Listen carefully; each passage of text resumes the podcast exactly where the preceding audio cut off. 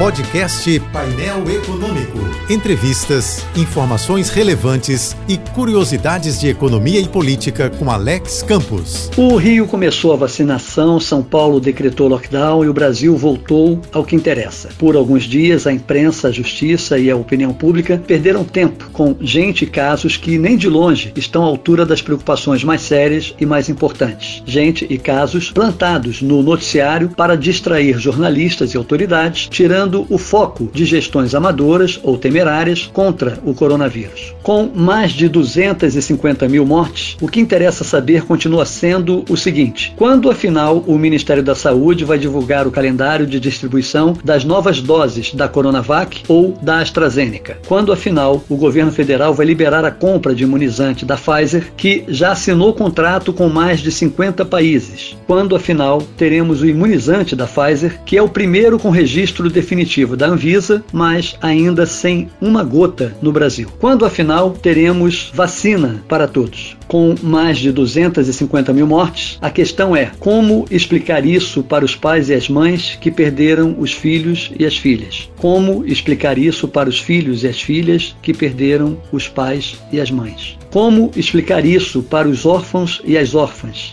Como explicar isso para os maridos que perderam as esposas e para as esposas que perderam os maridos? Como explicar isso para os viúvos e as viúvas? Como explicar tudo isso sem sentir a dor do outro?